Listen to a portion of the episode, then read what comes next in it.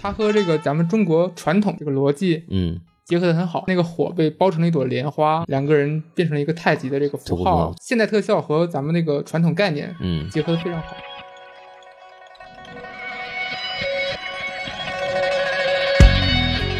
欢迎收听新的一集什么电台，我是孔老师。我是丧家狗，哎，对，今天这个丧老师啊，刚出殡回来是怎么着？你这没有，我就是我们家狗刚死了，我出了个病，啊，嗨，您不叫丧家狗，您是丧狗家 丧家里的狗啊。对好了，对，就大家听到我们这个背景音可能有点这个很奇怪的声音啊，因为我们坐着水准备喝茶来着。对对对对对，对对，然后我们我现在人在这个大同，然后呢，因为工作原因来参加这个所谓的成龙的国际动作电影周。关于这个动作电影周的问题呢，目前为止我还不方便讲，但是我们有机会下期节目再说这个事儿。对对对，我跟孔老师不一样，对对我是以游玩的这个原因来工作。对对，我正好因为来这边做事情呢，然后桑家口同学是。有空过来陪我一块儿就玩一玩，这样的就过来。关键是呢，我们这次呢是有别的嘉宾的啊。这个三家狗老师之前给我在哪儿呢？对，那会儿再说啊。三江哥老师之前跟我录过一期很神奇的节目，就是讲一起讲那个文革时期教育的一部电影，那个叫《决裂》。对，然后没有印象。哎哎哎哎，别拆开！哎，不合适啊，不合适，都有录音证明啊，这是逃不合适啊。行行，那那录了录了录了。当时他还在美国嘛，就说话比较没没关系啊。现在回来也要注意安全是吧？就注意，然后水开了。水开了？我先我先接着。然后我们这次呢，这个又请到一个嘉宾啊，这个嘉宾就是非常特殊，特殊在哪儿？这个人应该是我是他的粉丝很多年，就可以这么讲。为什么呢？就是当年我们刚开始做电台的时候，就是大家也知道西多老师嘛，西多老师当时我们都在美国的时候，当时我跟西多老师在做那个小队那期节目，那是西岛老师第一次来做节目。然后做完以后呢，他觉得啊，这个节目挺好的，但是我看过一个视频，那个讲自杀小队讲的非常好。然后呢，他就推荐给我那个人叫王之武啊，知无不言，言无不尽，大家好，王之武。哎，好嘞，欢迎王之武老师。这个要让王之武老师上电台这个事情，我已经从一开始做电台就开始想了，这次终于实现了，也是因为工作原因。对，王老师这次对王王老师这次也是正好呃来这边工作嘛，然后机缘巧合我跟他分到一间房。我觉得是有人在暗箱操作。对对对，买通节目组了，我我 不是我，不是我，不是我。呃，嗨，有你什么事儿？我是买通了这这个事儿，一定要跟王老师安排一个房间啊。所以说我也是睡过王之武的人了，昭告天下啊，昭告天下啊！恭喜恭喜恭喜啊！睡过睡过偶像，睡过偶像的人了啊！对，所以说呢，今天请王老师来呢，也是因为我刚刚跟王老师一块儿工作嘛，反正就聊得挺好的，就一块儿去看了个电影，就是最近大家很多人都去很热烈讨论这部电影啊，就是这个《哪吒魔童降世》啊。这部电影呢，现在被誉为又一次的国漫之光，啊，又一次的国漫之过。对这个事情就非常有意思了。然后我们按照我们的常规流程呢，先说一下我们的微信公众号 S M F M 二零一六啊。然后这个问题呢，大家可以关注我们的微信群。以后呢，虽然这个微信公众号呢不太更新了，但是我们的微信群还是在的，大家可以加入我们微信群，跟大家去讨论这个电影的事儿。然后我们来进行那个正式节目啊。哪吒魔童降世这个电影呢，来照我们的常规流程呢，先做一下这个基本的电影信息介绍。呃，首先呢，这个电影的豆瓣评分呢，这部电影呢，这个目前为止的豆瓣评分呢，高达八点八分。而且已经有十一万人来评分了啊！因为这部电影虽然说我们录的今天是周五啊，刚上映，刚刚上映，但是呢，因为它进行过这个大规模电影，感觉都是跟药神学的，现在都开始喜欢啊，觉得自己电影可能不错，然后就在上映之前两周就开始进行大规模的这个上映啊。说是点映呢，点映本来是一个小规模行为，是为了测试观众的反馈，然后呢，然后来看看调整一下营销策略什么的，现在已经变成了一种纯粹的营销手段啊，进行大规模点映，然后通过这个问题呢，就可以让第一天票房就变得非常高。这个有成功的就是《药神》，有失败的就是之前的《银河补习班》啊。就《银河补习班》大概前两周进行大规模点映之后呢，在上映第一天说我们超过一亿了。对外宣传，我们当天上映第一天我们就上一亿了啊！其实都是前两天的票房堆出来的啊，是这么一件事情。然后我们可以来说一下这部电影的票房。呃，根据猫眼的这个实时票房呢，目前为止已经高达两亿啊，只上上映第一天结果。当然之前也有有很多电影，然后预测票房这很高吗？这个相当恐怖了。作为一部国产的动画电影，这个事儿已经彻底的失控了，已经彻底的失控了。恭喜他吧。哎，对。然后今天上映第一天，目前为止的票房占比高达百分之六十三，今天一天票房都已经是一个亿的这样子一个票房了。所以说，第二名的《银河补习班》就非常的惨淡啊，也只有两千多万我们为此做出了一些贡献，啊。我们为此做出贡献与有。荣焉，与有荣焉。哎，对对，所以说呢，我们来进行这个简单的信息介绍。这部电影呢，导演是饺子啊。我们可以看到，这部电影呢，其实出品方一共有三个工作室，一个是那个彩条屋，出过三个，应该来说，在过去的几年中都有过姓名的电影，首先就是《西游记之大圣归来》，啊，他们家的，对他们家的，然后《大鱼海棠》，嗯，然后大护法大护法，哎，都是大资本的。对大护法，他们是故意的吧？投资挑片名儿怎么着？这是，去年有一部动画片儿嗯在国际上获了奖，嗯他是大开头的，嗯，大世世界 对对，大世界拿了柏林的银熊奖，当时我还记得我们还呃采访了制片人啊，制片人把我们骂的呀，为啥呀？就他觉得我们不懂他的电影，对，因为我不太喜欢嘛，这确实您说。没啥内容感觉。哎，对，就反正就是感觉这个电影嗯画风，我觉得更适合拍一部真人电影啊。这个我们就不说了，之前已经聊过了。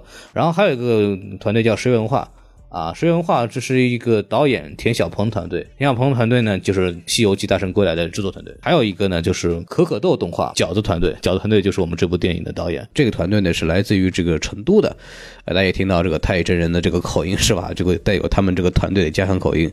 然后呢，他们本来也是一个医学院的学生，后来就机缘巧合，呃，因为兴趣来做了这行，然后拿到这样一个成绩。所以说，哪吒呢，其实跟我们之前的大热的几部国漫电影作品呢，都有千丝万缕联系。在 B 站上，目前为止很火的一个视频，就是光线作为那个宣传方传那个视频嘛，就是江流儿和大圣在那儿撒尿。然后呢，突然哪吒进来了，因为之前在那个嗯《大圣归来》里边有句台词，就江流儿问这个大圣啊，说那个哪吒是男的女的？然后大圣说女的。那个视频里边就看着哪吒咔咔咔咔踩着风火轮进来了，跟他上厕所。这里边有这么一段视频，通过这个方式呢，就说一下这几个电影角色之间是有关系的。然后我们现在很多人都很期待说，能不能把《大圣归来》和这个哪吒连一个宇宙？因为理论上来讲，早晚会的。对哎封神他要大闹天宫嘛？封神榜之后，封神榜之后，其实等那个封神之后上去了之后，你大圣再去闹天宫的事按照这个时间线是这么一回事儿嘛。对。当然，目前为止呢，可能还得等他们拍完《封神演义》。对对对，现在叫姜子牙还没出场。对对对，然后我们就很草率的把这个主创给介绍给做完了，我们来进行这个大家很期待的这个嘉宾打分环节啊。然后一般来说呢，我们按照这个常规流程是原来是课是吧？您先打分。啊，我这个分儿就很正常，啊。没什么创意性，就四分儿。啊四分，就是按照就是观感。蛮好的，对。观感蛮好的，但是可以说有说缺点吧，现在。缺点你可以稍微说一稍微下，说一下。稍微说一下过于套路，啊，对过于套路。然后我来打的话，其实我我大概也差不多四颗星吧。从整个剧作和制作层面来说，可以说挑不出毛病。对于一部电影来说，这很难得，特别是国产电影，尤其是国产动画电影，因为之后会说《大圣归来》其实是一部故事上是有些问题的电影。当然，它因为这个当时时机，呃，变成了一部爆款。那这部电影呢，其实从制作上、从故事上来讲都是没有毛病的，所以说它应该有一个很好的成绩。为什么扣分呢？其实我也觉得就是这个不是他的问题，是我们的问题，是因为这部电影是一个全年龄向的电影，然后呢，相比来说呢，就显得过于儿童化了啊。你说跟那些迪士尼的那些很经典的那些动画电影作品比起来的话，可能相对来说更低幼了一点，他的讲的东西也好，它的表达也好。然后来，您说了啊，我我取个平均值，我们还取什么平均值？我俩四分儿对，取个取取个平均值，四分儿。啊，四分啊，但是我我我比较喜欢的一点是这个这部动画片有点像鲁迅先生那种故事新说的风格。嗯，对，因为哪吒的故事谁都听说过，对对对吧？是被雷劈死的啊，他 啊？不知道说了些什么，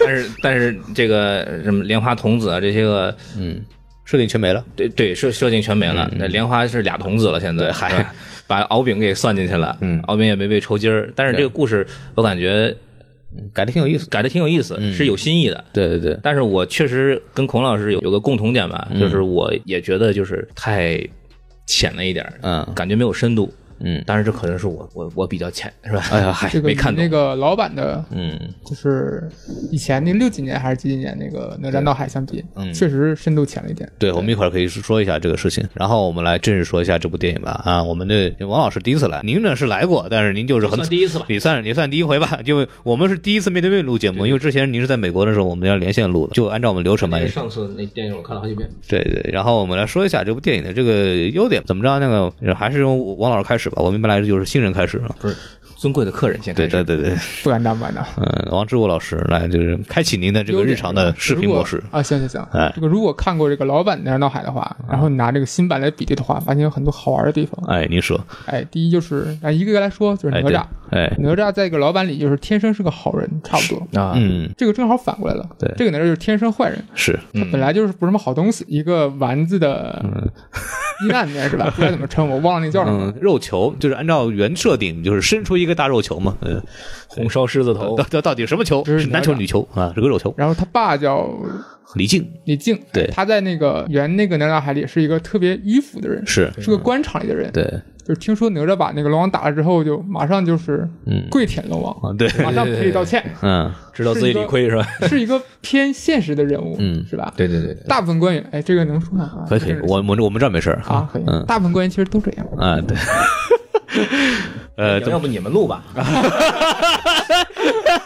哎呀，哎呀，我们也是刚刚被广西面查过的单位啊，没事没事。老板是一个特迂腐，然后看着特让人来气的这么一个角色。对，老板其实是说的是哪个老板？嗯，对对，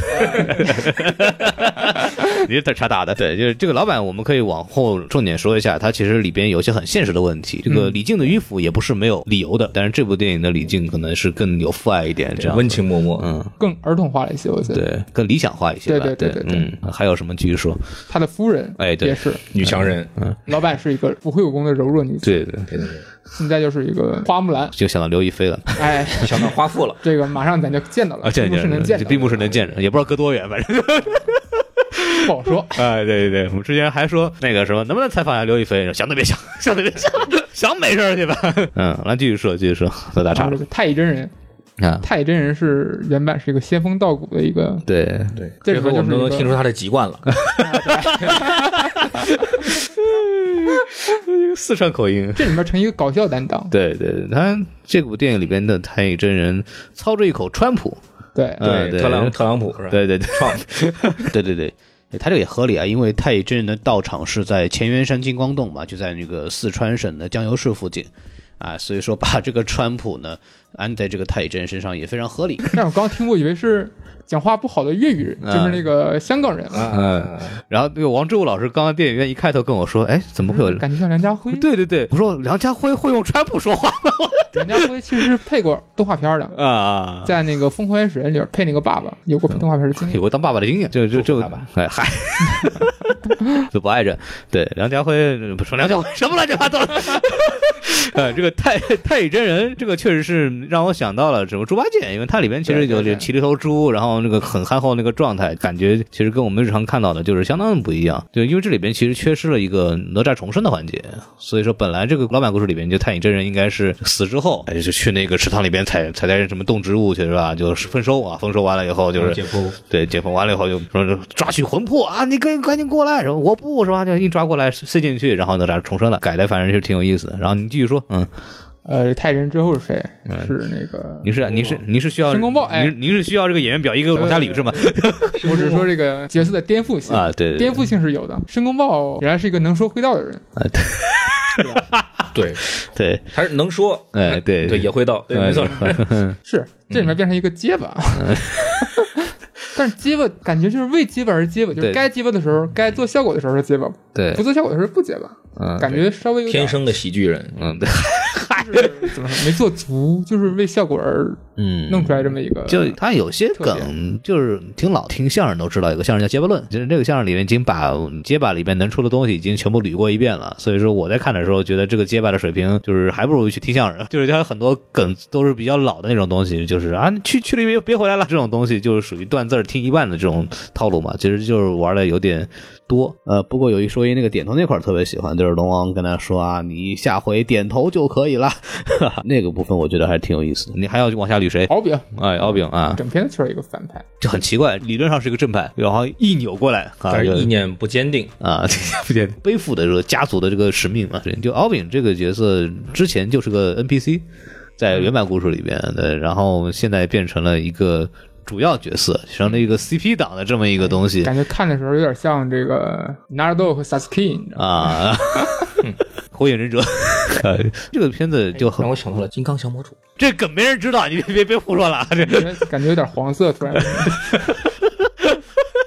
就是很道家的，很道家的。对，以前看那个台湾综艺节目嘛，啊，嗯，有有这个是吧有？这个他们也读道家，道家经典吗？嗯欺骗小姑娘说你得让我用这个我自己身上的降魔杵，哎啊，给您哦，度一下，哎，我们是自己悟道的。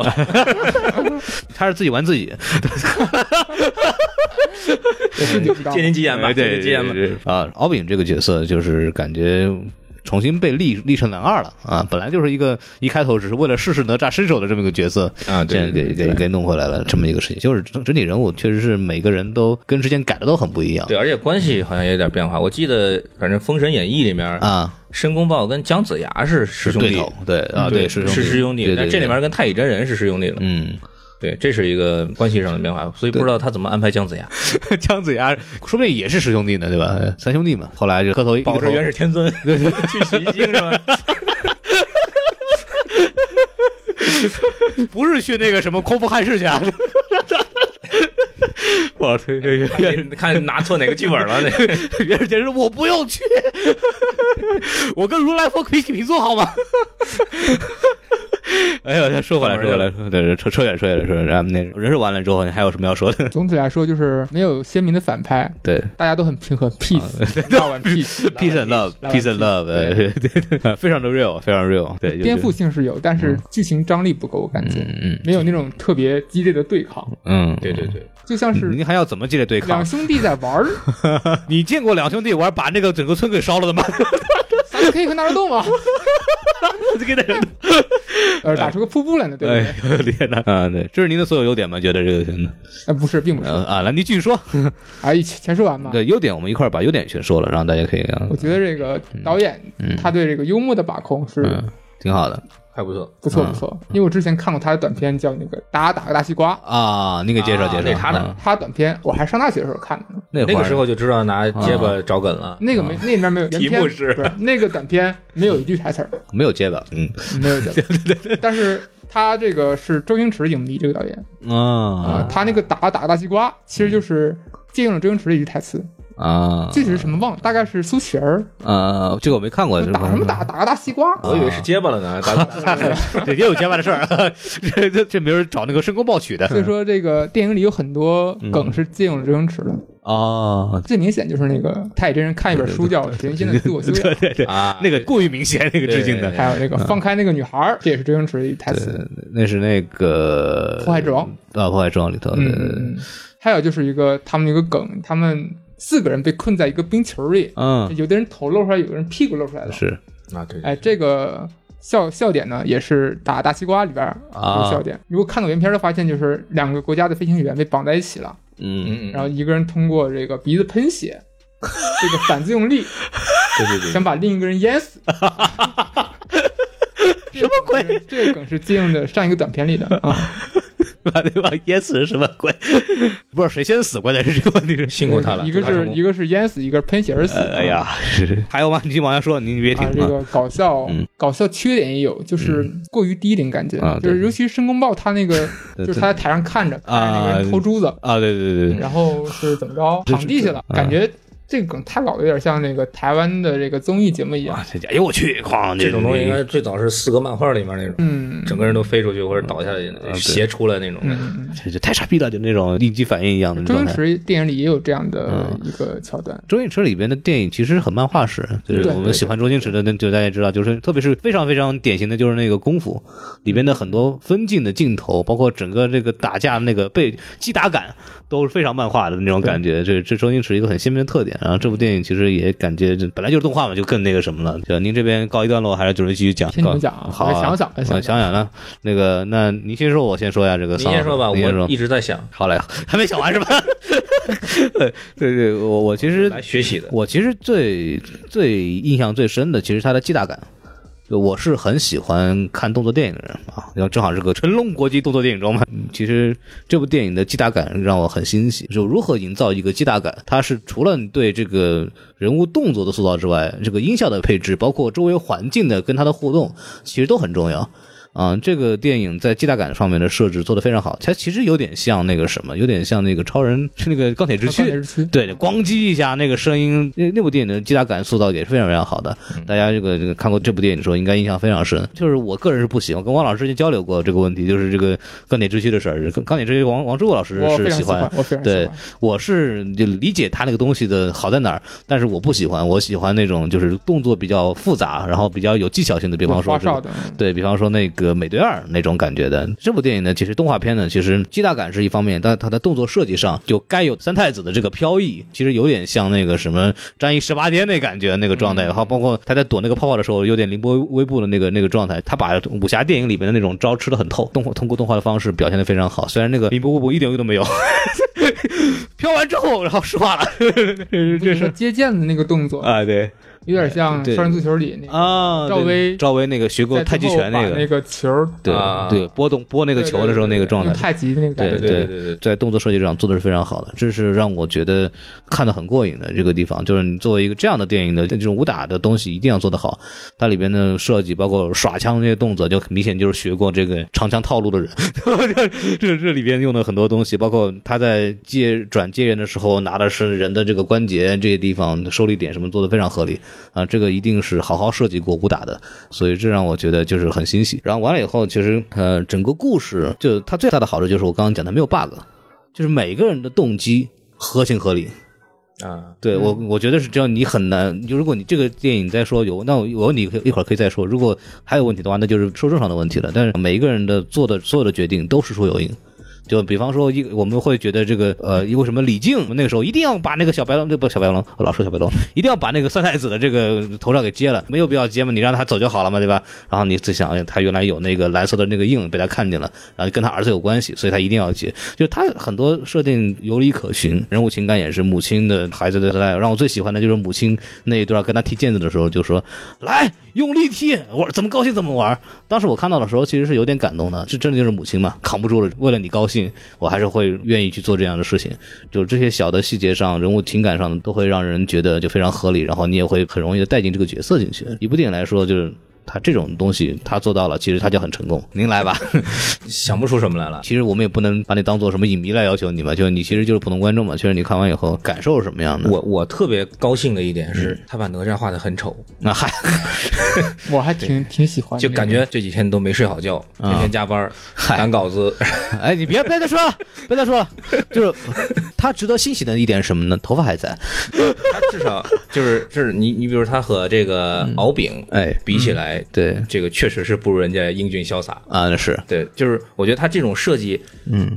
好就好在，因为说到底，我觉得这部电影是反对这个出身决定论的嘛。啊，对。对，就是一个坏坯子和一个好坯子，对吧？嗯。好坯子可能做坏事儿，对，坏坯子可能做好事儿，所以他刻意把这个形象做的夸张一点，不是我们传统意义上，比如说老版那个哪吒长得很周正的，嗯。嗯。他刻意给人形成这种认知上的偏差吧，对。然后让你感觉更更能够受到这方面的一些暗示。问题就来了，哪吒是男的还是女的？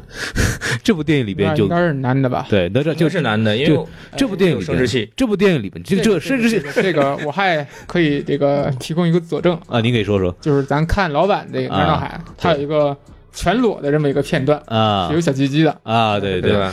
对这个是不是也有啊？他有有有有，这个在三将的时候就有挺明显的。但应该不是正面全裸。啊，对对，反正这部电影是这样子，就是我们为什么都有印象会说哪吒是女的呢？是因为过去哪吒出现在我们动画也好，影视剧里边也好，而且八六版《西游记》啊，对，过于清秀，然后有有的甚至就是拿女的演，对，就比如说八六版的有有一部非常神奇的电视剧，这个大家都很熟悉，叫《西游记后传》。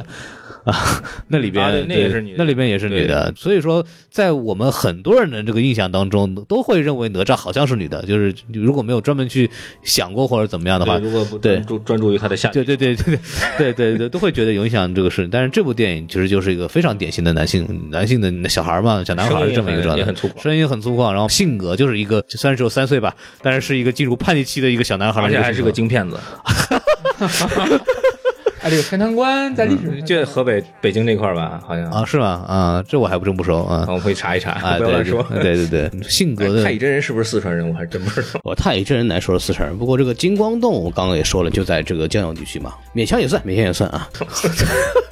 哎呦我天！就这个电影确实是把这个性格，小男孩的这个性格抓得非常准。用你这个东西去往下延伸的话，就是会感同身受嘛。就是到我们叛逆期的时候，都会有跟父母有这样的对话，就是不讲道理，然后就有了哎呀自己自己心里来我妈还真没让我打过，啊。是哎哎 哎，你妈跟你不敢跟你踢毽子是吧没？有童年。就是这方面来讲，其实是挺挺抓的很准确。我觉得对于小男孩的心态来讲，就是他作为一部有教育意义的电影来说的话，就是它是有有价值的。估计家长也好，孩子也好，看完之后都会想一下啊，是这。以后不能跟孩子踢毽子，哎，对对，呃，来，您继您继续说，你还有什么没什么了。啊？对你们说的都很全面了。啊，好是吧？那那我那我继续说和结果的我是来学习的，别这样，您是来捧哏的好 啊？对对对对，然后做好本职工作。对对，然后是这样，对吧？哎嗨，这，鞠躬下台吧，要不咱都录什么玩意儿？都录。然后是这样，就是还有一个点，其实我印象很深的，就是这里边对呃用餐具的一些还原，其实很有意思。你没有发现吗？我没这个印象。对他们用的都是什么？从从那个历史教科书里边看到什么河姆渡遗址啊、半坡遗址啊，那个挖出来那些陶器，包括那些上面的纹儿啊，对，就是那种当时那个殷商时期出土出出来的那些陶器，啊，这个里边细节抓的很好，包括里边那个两个看门那个，就俩青铜器嘛，嗯嗯，对吧？俩青铜器，那个青铜器的那个兽，那两个兽还是有原型的。它那个东西的取材呢，是出土在四川广汉三星堆的一对儿这个青铜人面像啊。你看他的脸就长那个东西很像，所以说呢还是很讲究的。嗯一，个唐朝的李靖去安安了安了上去是吧？哦，李靖对李靖按照设定应该是唐朝的那将对军李靖。但是那个李靖跟这个李靖还是不一样，那个李原型嘛，对他，但是《封神演义》里面对也已经给他安过去了，对，《封神演义》里边就是在那个商纣王可时期理解为不是一个李靖。啊，对。然后这部电影其实讲商朝的事情，所以他用的青铜器啊，包括里边所有的锅碗瓢盆就是青铜器嘛。当时因为喷肉啊、烧汤啊，还都是陶器装水的那杯对子。，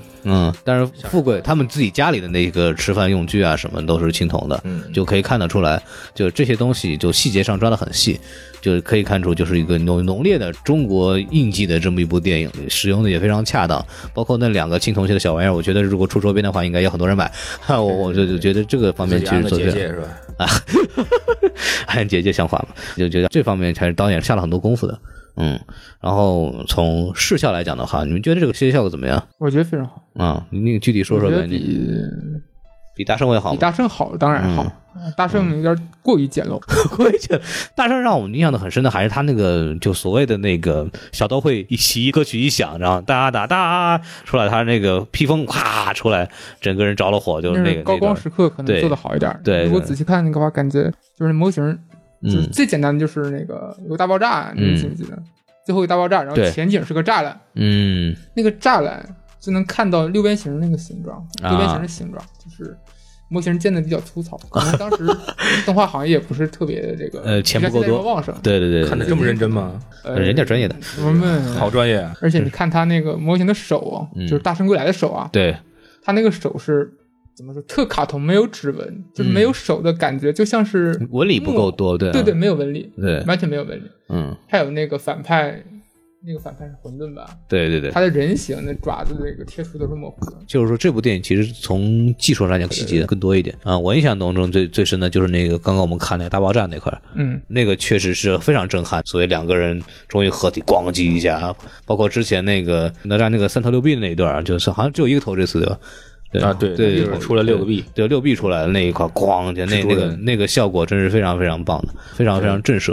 我看孔老师都鼓掌了，我当时第二遍看了，我其实没有第一遍那么夸张，但是我第二遍的时候仍然会觉得第一遍是站起来鼓掌，第一遍大家都在鼓掌，就很激动，就觉得真的非常好。然后第二遍的时候，我就是我仍然会觉得这部电影确实是从很多意义上来讲，都是我们的一个里程碑一样的作品了。啊，这个让我看的时候，我觉得就是值得内心里为这部电影鼓掌。所以我当时看到高潮的时候，还是还是不能控制我自己的双手。这部电影确实从视效上来讲，呃，刚我们提的动作的设计到整个我们叫渲染那个人物的细节的刻画，到最后传统意义上来讲，这种大爆炸的那种视效的整个的呈现，都是做得非常好的。然后包括里边那个水的那些，这个里面有很大量的水嘛，它里边对水的那些特效的制作啊，什么东西都是挺挺有水准的。嗯，我是很喜欢。而且说到这儿，其实给大家补一个细节特别有意思，就是这部电影其实用到了一个一千六百个人的这么一个特效团队。为什么会这么多呢？因为他为了完成他这个技术指标，找了很多的特效公司去帮他做。然后呢，不是所有的团队都能满足他的要求。而且因为哪吒这个项目呢，很多外包公司的离职率呢就突然上升了啊，他们就觉得这个要求特别高，特别啰嗦，然后就觉得特别烦。比方说里边有一个就是那个申公豹变成豹子头那个特效。这个据导演说呢，负责这个项目的特效师呢，在那儿搞两个月，后来呢，发现还是过不了，那就实在不行了，怎么办呢？就辞职了。所以说那个公司呢，就没有人做这个镜头，就只能放弃这个项目。没办法，怎么办呢？继续找，对不对？结果新找那个公司呢，正好就是之前那个辞职员工去的一个新东家，结果那个新东家一接这个项目说，哎。嗯，你不是做过这个有经验吗？来，那继续负责吧。然后那个员工就崩溃了，你知道吗？但是这个人呢，最后还是把它做出来了，是这么一个过程。所以说，这是特别有意思的一个现象。然后你有什么对特效还有什么想说的吗？特效这个精细度就不说了，我觉得它的概念是很好的。嗯，比如说哪吒和敖丙他们合体的时候，你能明显感受到是一个宇宙的诞生的感觉。呃，对对对，有一个基点在，对，一个基点，啪，对。宇宙宇宙大爆炸由由此而生的一个感觉。对对对，而且它和这个咱们中国传统的这个。怎么说？这个逻辑，嗯，结合的很好。对对对对对，就是你看那个火被包成了一朵莲花，嗯，两个人变成了一个太极的这个符号。对，我觉得这个。现代特效和咱们那个传统概念，嗯，结合的非常好。这方面确实是他在传统上其中很多东西，就是包括我们魔珠啊和这个灵珠灵珠两个人在一块儿，就是所谓的阴阳相生相克，然后合起来以后力量非常大。这里边其实也是用了我们传统上的一种设定。但这部电影里面，其实我们刚说没有莲花，莲花其实出现的地方很多。对对对，就包括那个一开始那个包住被包住那个莲花花片儿，最后包括救他们那个七彩莲花，对，包括那个什么哪吒的肚兜。其实前后后面是一个荷叶，前面是一个荷花。就虽然说这部电影跟那个什么原来故事差别蛮大的，但是这个小的元素还保留了这一块，我很喜欢。说回来这个视觉效果的话，画里头那个我还是非常非常喜欢。过山车是吧？过山车那个，然后它就很像我们玩那个虚拟过山车。对，大家如果去那种环球影城啊，或者是那种地方去玩的话，就是专门有那种，其实你人没在动。然后，但是画面动，然后给你一种那样的感觉。像现在更高级是戴 VR 眼镜去玩了。对，就这种镜头的设计就做的也很好，包括里边动作戏里边，它里边有一个很有意思的镜头，三太子是被抡的。然后他那个镜头是对着三代子的脑袋，那个镜头完全是贴在脑袋上这样子来来运镜的。这个镜头如果是真人拍的话，其实比较难做到。但动画片其实很容易去做这样的效果，就这种东西的喜剧效果其实非常好。对对啊，这这种镜头的设计，我觉得是成功的，很好的利用了动画电影的珍贵特性，去做一些有想象力的、有创意的一些镜头设计。这个让我觉得也是非常欣喜。嗯，您说，我就是觉得这个，还是说刚才那个传统概念，对我觉得这非常可贵，尤其是在这个。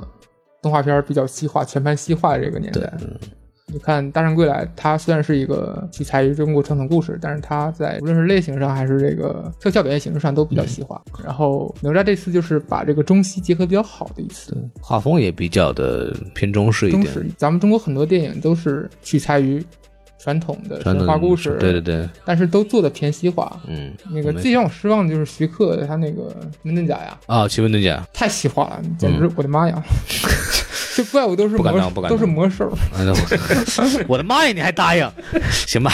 咱们以前还有个动画片叫《小门神》啊，小门神对，就是看它里面的神仙都长着那个外国龙的翅膀啊。对你一说，我学可能对你一说，我想起来了，就是很多人吐槽过过这个中国的这个特效问题。其实里面有个问题，就是这个中国的这个神仙啊，或者是这个所谓是有神的动物啊，跟西方电影它最大的一个区别是什么呢？就是西方这个特别严谨，它就是说这东西得飞，它一定得有个装置能让它飞，比方说龙一定要有翅膀。比方说什么一个东西就有螺旋桨，咔就得起来。看来确实也是严谨的有限，对，不是光有翅膀就能飞的，得有这样的东西。嗯，但是中国的龙腾云驾雾，中国的神仙腾云驾雾，它没有一个助力的东西，它就只愣的就直接飞起来了。我们知道这个世界上存在以太，It's 气 啊气，上气，上上气，哎呦呦呦，上气不能聊，上气太危险了。我有机会专门聊一下上气这个事儿，我说我算受够了。这这个这个事儿。我们以后再说，就因为我王之友老师在，不不跟你上期就来气，不跟你惹事儿，不跟你惹事儿。对，毕竟你不过不过您您是大 UP 主，我们这儿没事儿，没有没有没有小小台小台，对对，您十几万粉丝呢，对吧？十几万，你别别提了，丢人丢人丢丢人。洪老师说的变颜变色的，我们两万多的，我们说什么了？那个草率嘛，聊哪去了？我们 说说对，说说说说世界观的问题，就是中国的神仙呢，就是没有这种设定，就是你得有翅膀或者怎么样才能飞，就蹦就直接想飞就飞了，想飞就飞，想没就没。所以说呢，就是很多这个中国的这种什么仙侠剧啊什么的那种做那种怪兽的时候呢，就一做这个怪兽得长翅膀，你一飞都得有什么东西，就变得就是非常西化。就是王老师刚刚提的这个问题，就是其实是不只是动画电影，其实这个电视剧同样面临这个问题。就是可能我们的特效团队很就学的是西方这个体系嘛，包括很多我相信很多的这个从业人员都是从可能北美啊或者其他地方学回来的这么一个状态，所以他们做东西的时候自然反应就是做成那个样子。嗯，对，包括那个《捉妖记》，其实那个东西，你说像中国妖怪吗？也也也真的是不是很像。他那个世界我也感觉很不中国，对那个就很奇怪，就你感觉就不像是中国。看他那个世界，就感觉像是西方人眼中的中国世界。嗯，对，因为那个导演是华裔嘛，相当于就之前做那个史莱克的，有很多的很明显的这样的特征，就是我们中国的国产的这些。动画团队或特效团队会体现出来这个东西。不，我们之前为什么会夸这个《流浪地球》是一部很用心的电影？因为它还原的中国元素还原的非常好啊！这是我们现在中国的国产的电影团队去要努力做的东西。然后我们看到这两年其实也越来越多的团队去往这个方向去努力，然后也做出一点成就。就包括这部，其实也是这么一个体现，有刚刚提的青铜器的使用啊，包括很多中国的文化概念的使用和画风的使用都非常非常好，对，这是我非常喜欢的。嗯，那我们优点是不是说差不多？我们可以聊聊这个缺点的事儿。王老师已经脚都盘起来了，您这要要入定腿啊？对对对，您要是跟师傅修身养性去了，要不您说说吧？憋半天，每次都要往缺点上说，挑刺儿嘛，就喜欢挑刺儿啊。这是优点，感觉优点和缺点他们是这个两面吧，阳阳与阴。呃，对对，哎呦，这又是中国概念，对对对对对，突然就有文化自信了呢。你看看，对这个四个自信啊，是很重要，四个自信很重要。嗯，这期节目能播了啊？对对，我们切记我们要批判历史虚无主义啊！继 续说，现在我感觉我说的好像差不，刚才好像嗯，多少差不多都把缺点说的差不多。对对，主要是刚刚就是说的那个人物的，你可以具体说说嘛？就您刚刚有提到，就是这个。这个所谓的幼稚化的这么一个问题，就它是出于市场这么一个考量，把它做的比较的和谐。这一看就是 PG PG 分类分级的这么一部片子吧？PG 十三啊，没有没有 PG 有个专门叫 PG，说英文就就是 PG 就是 Parent Guardians，就是在在父母监护下观看嘛，就是是是这么一个东西，因为它里边就说是儿童像。啊，所以你把我们俩叫过去了是吗？长得像儿童是吗？没听说过，你们俩家长监护是吧？这伦理跟抄的呀，你这 这个里边其实有很多，你说放屁也好啊，包括这种烧裤裆这种东西，你说我是觉得有点太俗套了，甚至有点俗气了，我觉得是这样子。不知道那王老师你怎么看这事？我就觉得大概念的感觉有点怂。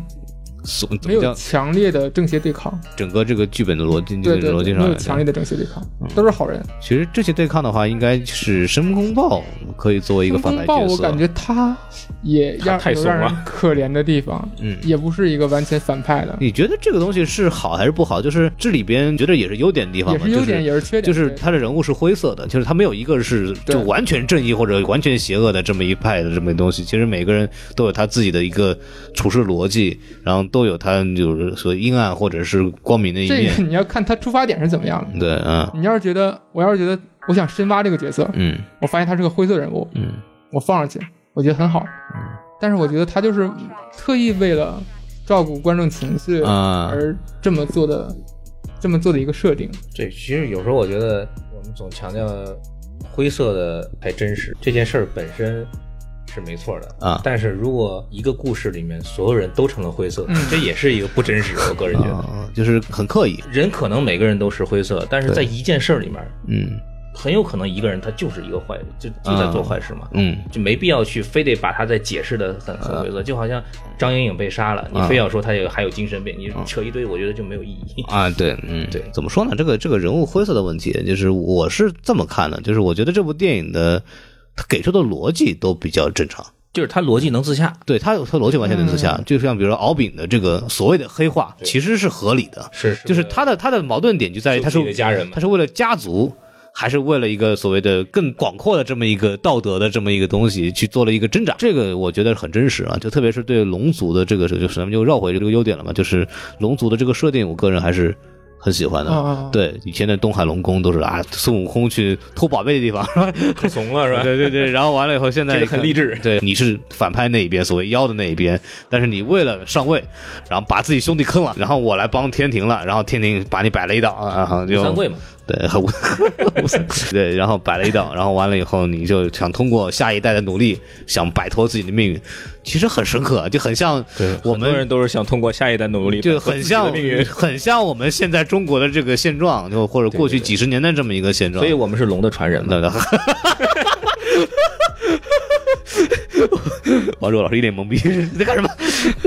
对，这这点是好的。好是好，对，就是我觉得缺少力量，其实是。嗯，对，就就像呃，还得说这个老板的这个 哪吒，啊，老板说哪他吒，体现一种反抗精神。嗯，老板哪吒体现一种反抗精神，对，他对抗的是龙宫，他其实代表是对抗的是强权，你懂吧？对但是在这部电影里就没有那种强没有强权张力不是很大，嗯对，天下大同，嗯大家都是好人，嗯因为我们在大同看的嘛。啊，大家打打闹闹，握手言和，对，逻辑是通的，但是就是就没有那种很热血的感觉。对对对，这部电影其实强强调的一个点就是，我们真正的敌人是别人的意见，就是我命由我不由他嘛，就是它里面一句台词，就他没有一个所谓的反派，但他的反派呢其实是命运，就或者命运好，或者是别人对他的看法，你要打破自己的那个枷锁。但是说到这儿，其实会涉及到一个问题，就是这么一个强调所谓的就精神自由，或者是强调一个这个个体差异化或者个体自由的一部电影呢，其实大量的用到了一些成见或者刻板印象的包袱，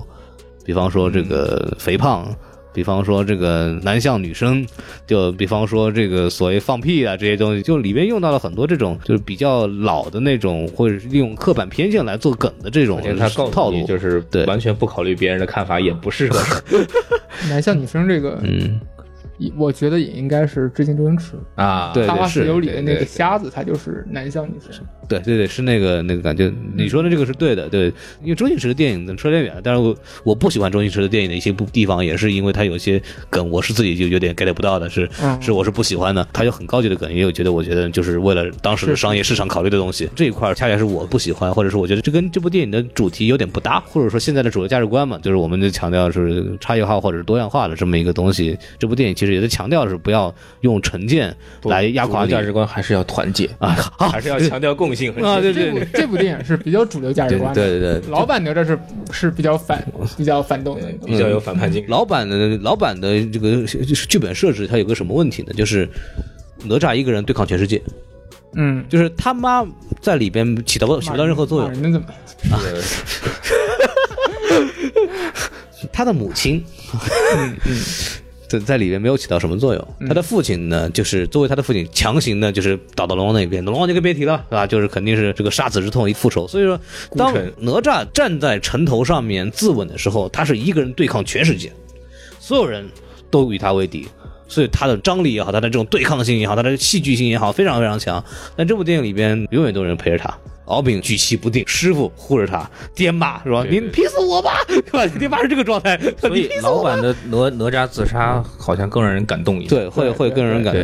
而且哪吒在那个时候还是会为为了我的爹妈考虑，为了陈他妈的百百姓考考虑对我我死去吧。他其实更符合我们之前的，就是那个时代中国的一个更传统的，或者是那种就是一个为了优秀的共为了产党员啊大众的，对对，那个因为就是共产党员的那个那个状态，那个故事。然后这部电影其实更多的就是温情的个人化的倾向会比较严重一点，嗯，所以会导致他的剧本上的一些张力的有问题。让您还有什么继续想想想说的，批判一番？暂时没有了啊想说就是这些啊，要不然我也不能打四分这么高的分。哎，上家狗来说啊，你看完以后有什么觉得别扭的地方吗？别的地方就也还好吧，我看完还是挺兴奋的，嗯。而且确实也被感动的眼睛湿了，哎，哎，您确定是眼睛湿了吗？也可能进沙子了，啊，沙子里进沙子进眼睛。嗯，都还挺好的吧，在我看来。我是觉得这部电影。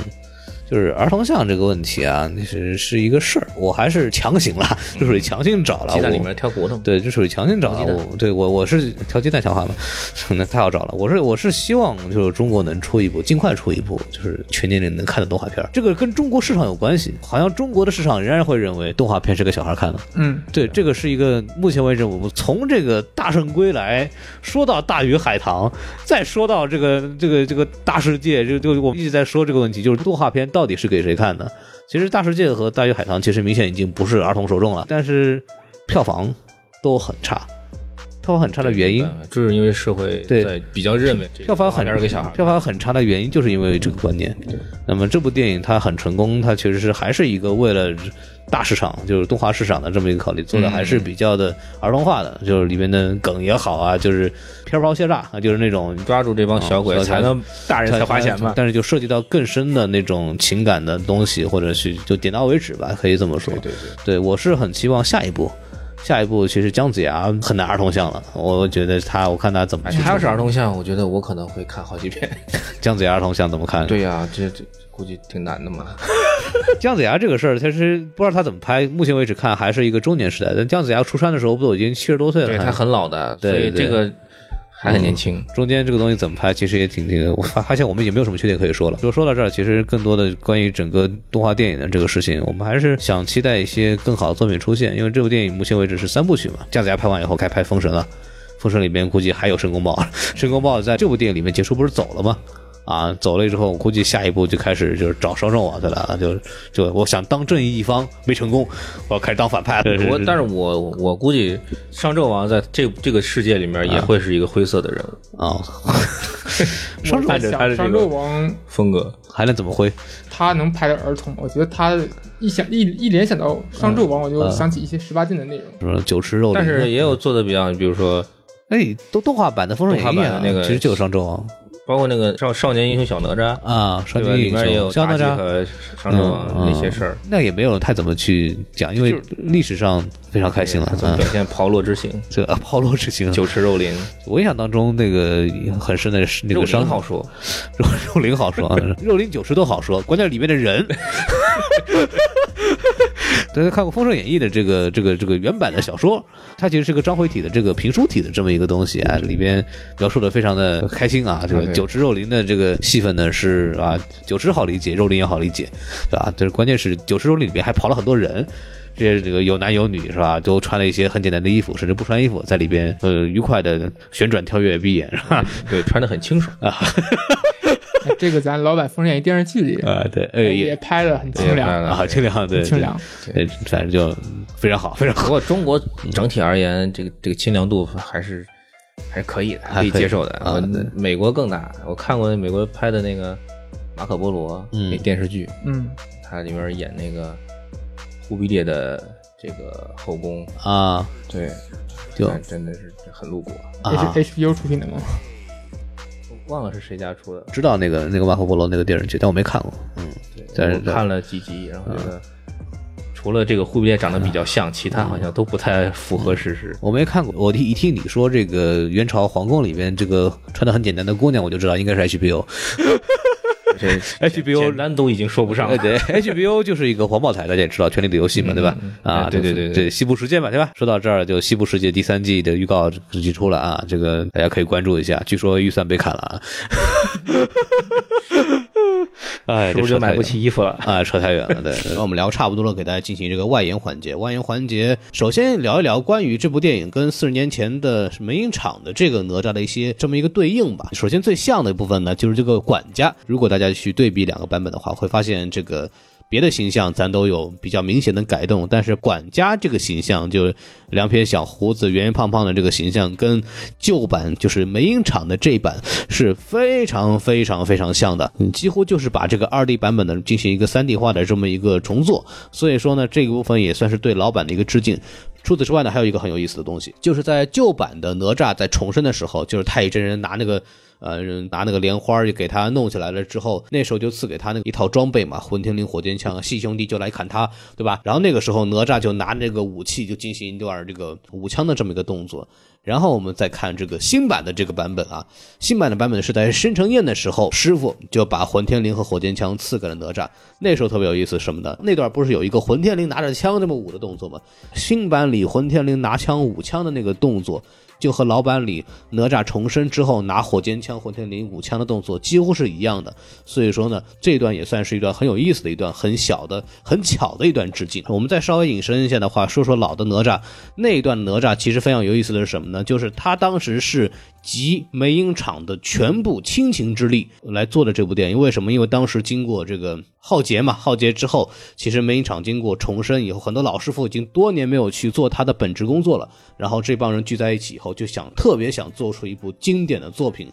来告诉大家我们还在，然后其实做了这部哪吒，当时是花了很多功夫的。给大家举个例子啊，我记得当时那版本的哪吒的一开场那个音乐呢，那个音乐呢有一个很浓重的编钟，这声编钟的牛逼在哪儿呢？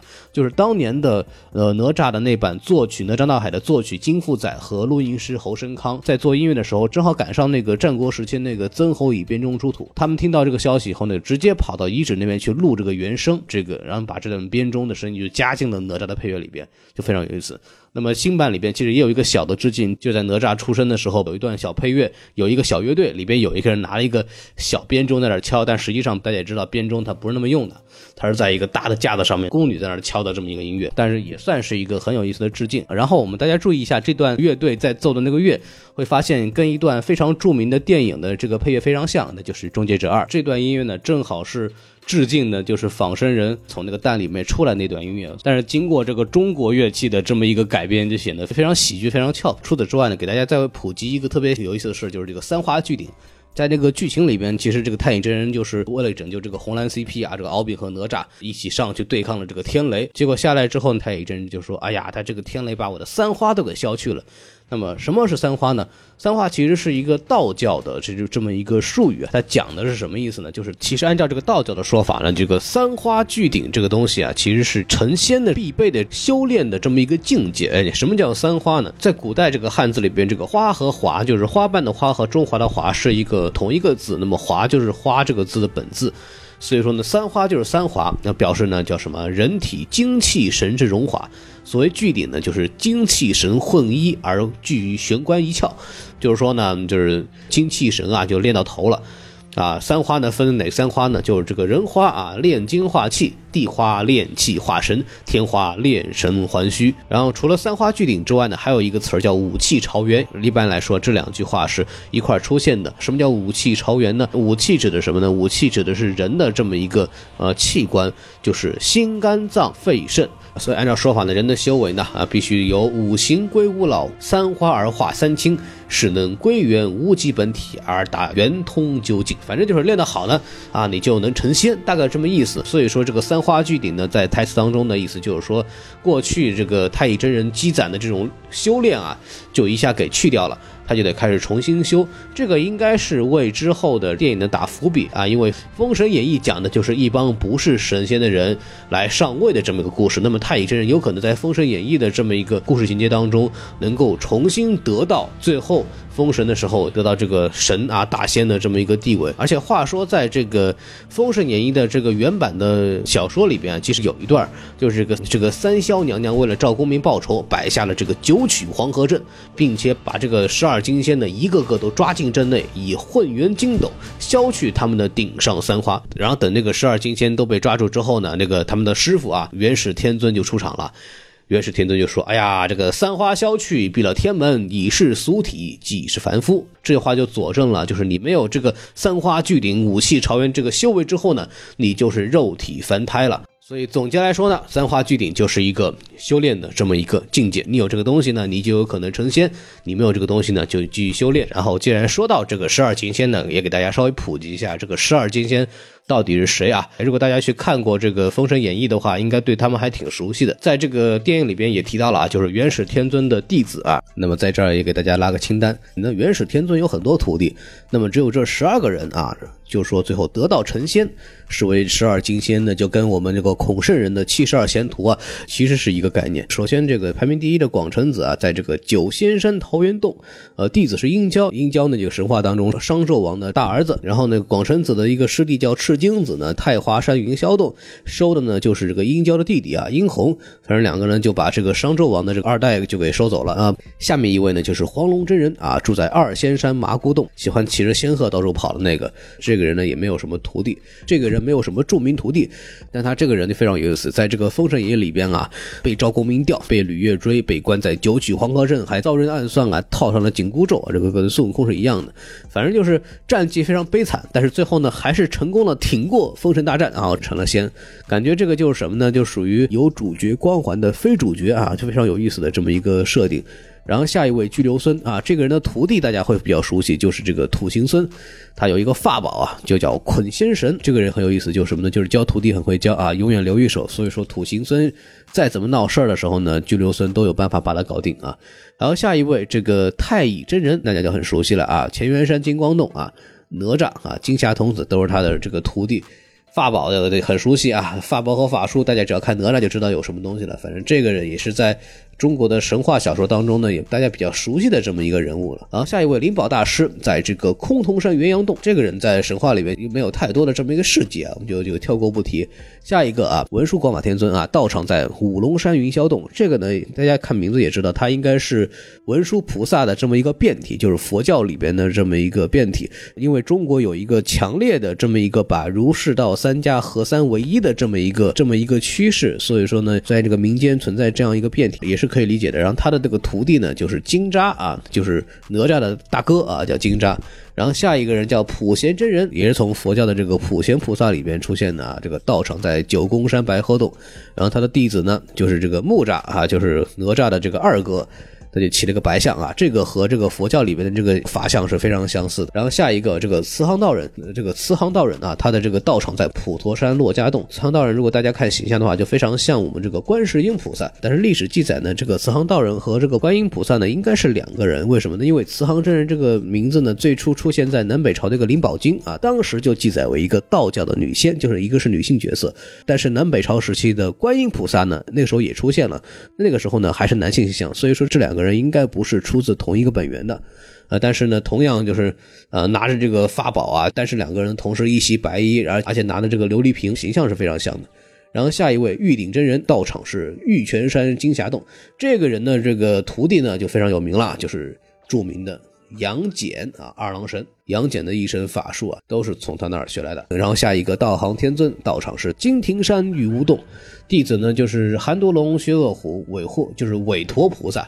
这个韦陀菩萨在这个佛教里边就是这个降魔的这么一个菩萨啊。大家如果听过郭德纲的《济公传》的话，其实韦陀像在这个故事里边有很重的这么一个戏份。然后下一个就是这个清虚道德真君，道场在清风山紫阳洞。这个人呢有一个非常有名的弟子叫黄天化。黄天化呢就是在《封神演义》里边特别有名的角色黄飞虎的大儿子，在这个《封神演义》当中呢也是有非常非常重的戏份。所以十二金仙这个说法呢，其实也就是在《封神演义》之后面世之后才出现的。虽然说在历史。史上有很多呃神话里的原型啊，这更多体现的是这个佛道两个宗教在中国本土融合的这么一个见证嘛。有一些到后期甚至有一些比较呃熟悉中国神话的或者研究中国神话的，会把这些先人的这个地位啊、故事啊，所有的东西理得非常的清楚。这个是另外一个比较庞大的体系。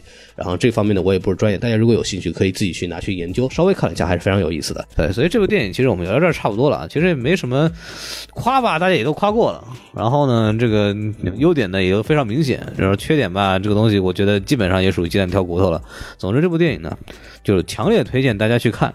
我们没有收钱，之后再去收钱。对，之后先夸再收。对我骂了就没法收了。很多人会问说这部电影就是值不值得看？我觉得就是无论多少钱都都都去看一看。我们都期望这个暑假很多电影呃有很好的票房，比方说八百。对对对对对，愿望好像有点对啊，像够呛了。八百，我们当时预估。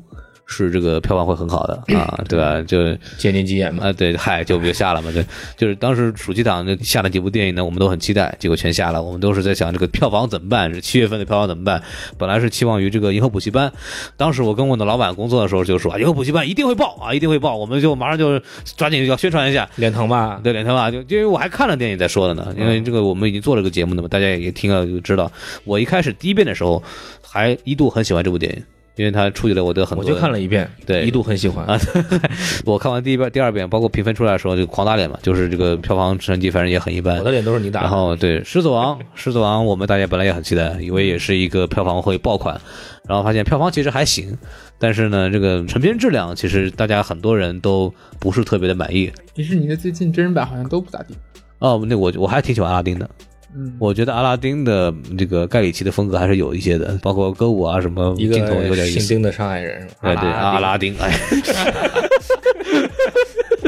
早一点啊，阿拉丁，阿拉丁 还是河南口音。阿拉还阿拉丁，迪士尼凉的事儿多了，这个又说到上期的事儿，这还是回避，目前为止还是回避这个话题啊打。住打住打住！这这王因为王老师在，我们就不好意思说这个事儿了。一会儿有人来查访了。我自己还，我有有机会再说。整体来说，这个夏天的这个电影市场就非常疲软。然后我觉得哪吒也算是既满足了这个我们国产电影的要求，嗯，又满足了这个发展动画产业的要求，也满足了这个弘扬中国文化我们这个文化自信的要求，同时满足了好看。啊，这个票房还是非常可惜的，我也觉得大家去努力支持一下。然后我还想说，这个《刀背唐神》什么时候可以上？我这节目上不去了，这 上不去。好，我们今天就聊到这儿吧。然后我们今天其实没有什么太多好的，就临临时跟汪老师，反正就看了个电影，就稍微聊一下。大家很多人想让听我们聊嘛，然后我最近因为出差也没什么空，然后就说没什么空，其实也是不准确的，应该准确的说是因为我们来这儿，然后发现一天天忙着采风，太累了。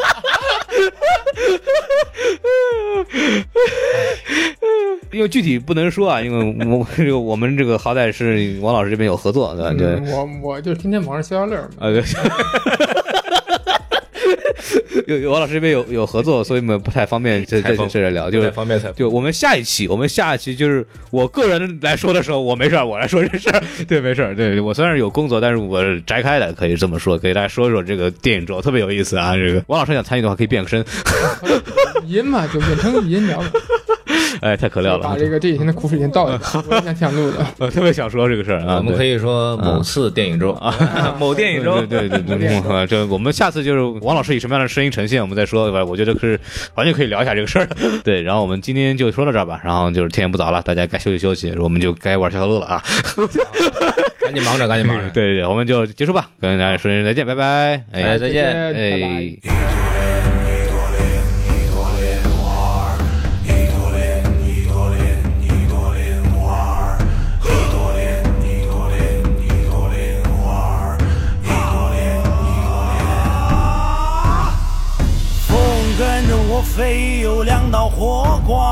光，天上海里的神仙能奈我何妨？从不拘泥任何世俗凡人的目光，我要奔向前方那光芒。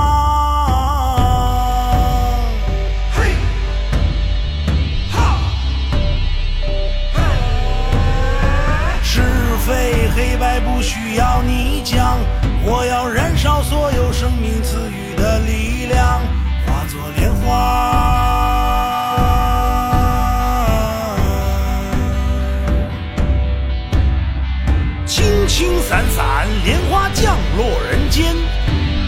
命途婉转，赤心背脊朝天。通天遁地，洞晓世间百态，脚踩星河那就让我在沉沦这一世，不理解早已经不止一次。那就让我孤注最后一掷，不想昏暗之中度过每日。那就让我在沉沦这一世，不理解早已经不止一次。那就让我孤注最后一掷，不想昏暗之中度过每日。我黑暗之中睁开了眼，混沌之中彻夜难眠。自由对我来说太遥远，也许是人骂我太危险。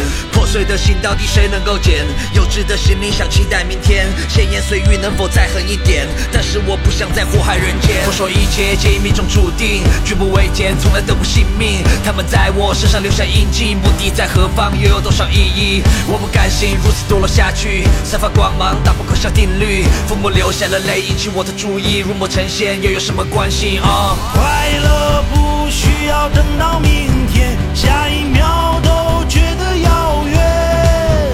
如果自由。